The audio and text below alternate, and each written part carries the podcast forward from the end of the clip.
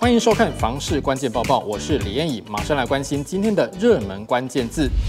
今天的热门关键字就是量缩。受到通膨影响，民众普遍看淡经济前景，加上碰到民俗月，民众买房的态度转趋于保守观望，这也使得八月份的交易量大幅度萎缩。根据永庆房产集团统计，八月房市交易量与七月相比，台北量缩十八趴，新北减少十一趴，桃园量缩六趴，新竹县市减少七趴，台中减少十趴，台南微微增加一趴，高雄减少了十一趴。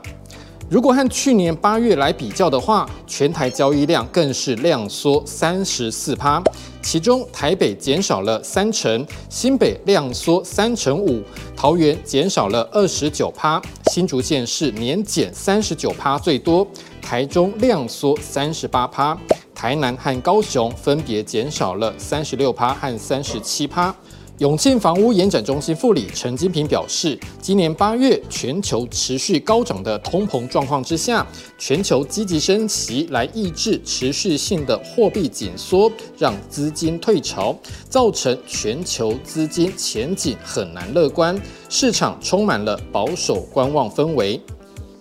种种因素使得今年八月份年增率和月增率都呈现衰退的情况。整体来说，今年量缩的格局已经大致底定。高原不动产估价师事务所所长陈碧元也提醒，经济大环境不好，影响到股市，也会影响到一般民生消费，进而影响总体经济。房地产当然也会受挫。如果未来几个月资金活水被抽离，房价就有可能慢慢松动。今天的精选新闻来看到，高雄市竟然出现九十二年的老屋卖出将近五千万的价格，到底是怎么一回事呢？根据实价登录资料，这笔交易的物件是位于高雄市盐埕区的大仁路联动透天厝，面积是九十一点七三坪。这两间房子建造的时间是一九三零年，屋龄高达九十二年。今年五月底以四千八百六十万元成交，每坪价格要五十三万元。外传买家就是今年获得必比登推荐的名店，可能是要作为店面使用，所以不在乎屋龄。同样是涨价的新闻，你知道在新竹县市哪一种房子最会涨价吗？台南市不动产估价师公会会诊最新实价登录统计数据，结果发现新竹市与竹北市十年内最会涨价的房子是新竹市的五十一到八十坪的空间，房价从每坪十六点六五万元涨到今年前八月的每坪三十八点二六万元，翻了二点三零倍。